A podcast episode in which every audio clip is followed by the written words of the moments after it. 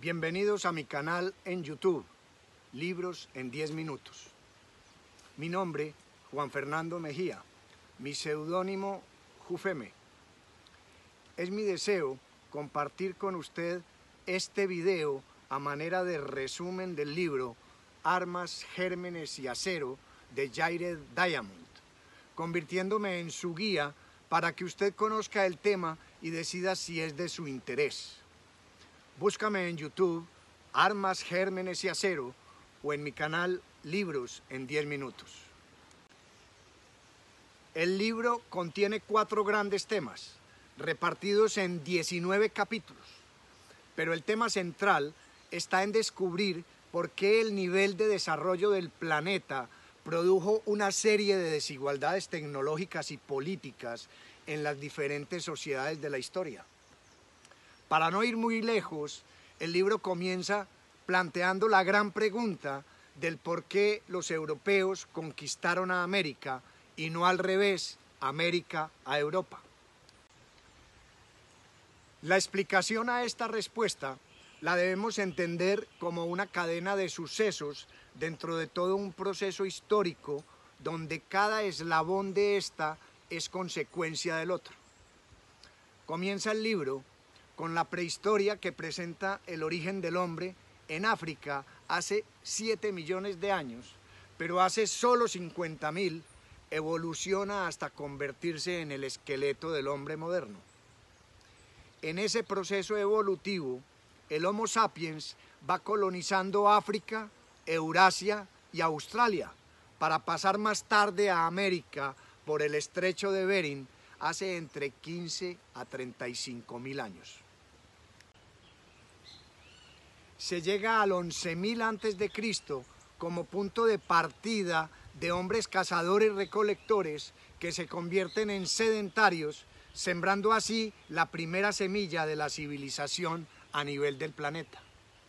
Con el sedentarismo se origina la domesticación de especies diferentes de plantas silvestres y animales salvajes de acuerdo a las características geográficas y medioambientales de cada continente. La domesticación de plantas inicia hace 10.000 años con el traslado natural de plantas silvestres realizado por los pájaros y el hombre en sus desplazamientos. Y así por último, seleccionar las mejores semillas para la siembra, dando así origen a la domesticación. Los cereales como el trigo y la cebada son las primeras plantaciones domesticadas en el creciente fértil. Las leguminosas como guisantes y lentejas complementan la dieta hasta lograr cultivos de aceitunas, higos, dátiles y uvas, entre otros. De 200.000 especies de plantas silvestres aptas para la domesticación, solo una docena representan más del 80% de los cultivos del mundo. Y de las 148 especies de animales mamíferos aptos para la domesticación, solo 14 se distribuyeron por todo el mundo en forma diferente. Y de estas, solo 5 especies se generalizaron. La vaca, la oveja, la cabra, el cerdo y el caballo se transformaron poco a poco en algo más útil para el ser humano. Es de aclarar que el perro apareció entre 15 y 10 mil años antes de Cristo. Viene aquí algo innovador. El escritor lanza una nueva teoría sobre los ejes de nuestros continentes. Sostiene que las diferencias en los ritmos de difusión de la domesticación son producto de las características físicas de cada uno de los ejes.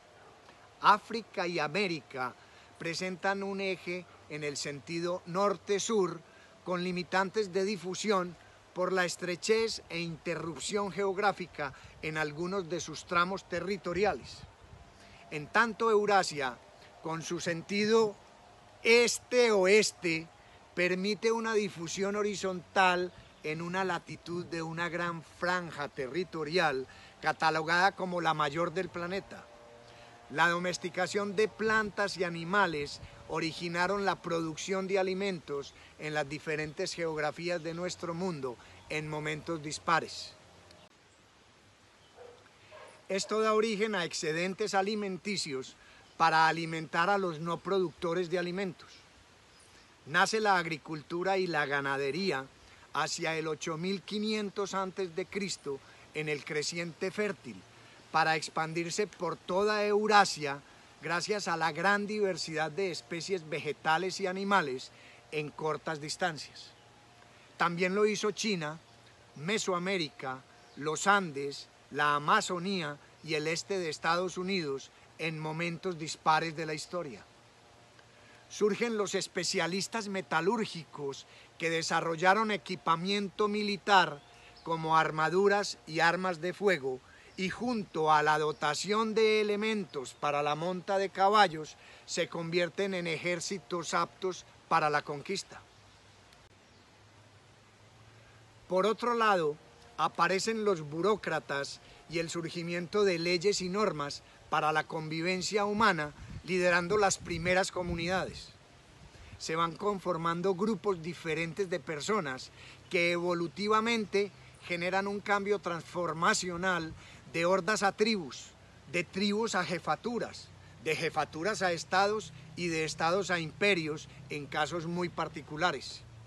La convivencia de animales domésticos junto al almacenaje de la producción de alimentos va generando la aparición de gérmenes y enfermedades infecciosas, algunas de ellas de carácter endémico. Surgen entonces enfermedades como la viruela, el sarampión, la gripe, el tifo y la peste bubónica que atacan Eurasia con gran ferocidad. Más tarde se convierten en el arma más mortífera de la conquista de América, África y Australia. Comienzan estas enfermedades en Eurasia en momentos diferentes de la historia, siendo las más representativas en mortandad la peste antonina del 165 al 180, la peste bubónica o plaga de Justiniano del 542 al 543 y la muerte negra en la Edad Media entre 1346 y 1352. Más tarde, con el descubrimiento del Nuevo Mundo en 1492, el imperio azteca es vulnerado mermando la población indígena de 20 millones en el año 1520 a solo 1.600.000 100 años después. Continúa su ataque al imperio inca, generando el mismo efecto, pero en menor proporción. Finalmente, se llega a Norteamérica, que en solo dos siglos pasó de 20 millones de personas a un 5% y así poco a poco ir permeando el resto de América. En los inicios de la conquista fueron más los muertos por enfermedades que por armas. Con la agricultura y la ganadería viene entonces la escritura. Cuando nace la producción de alimentos, es posible alimentar a los escribas y son los sumerios en el 3000 antes de Cristo los que inventan unas fichas de arcilla que fueron utilizadas en un comienzo con fines contables para el conteo de grano y ovejas y más tarde continuar con el proceso de expansión a otros lugares del mundo con el comercio, la conquista y las religiones. Entre tanto, en otras latitudes nacen escrituras independientes en momentos diferentes de la historia, como Egipto, China, Isla de Pascua, sur de México, Irán, Creta y Turquía. De igual forma que la escritura, el sedentarismo origina los inventos y la tecnología que va desarrollándose en diferentes periodos y diferentes lugares del planeta.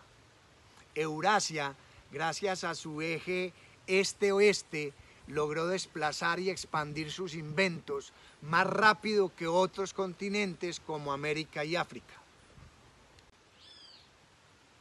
Por último, el escritor se adentra a otros continentes y lugares muy particulares, como Australia, China, Polinesia, América, África y Japón, donde el proceso de evolución muestra particularidades muy especiales y va explicando una a una las características más relevantes.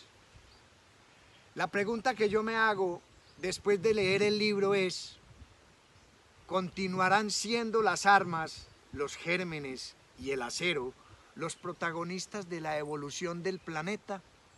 ¿O el mundo dará un giro completamente diferente para continuar en su proceso evolutivo?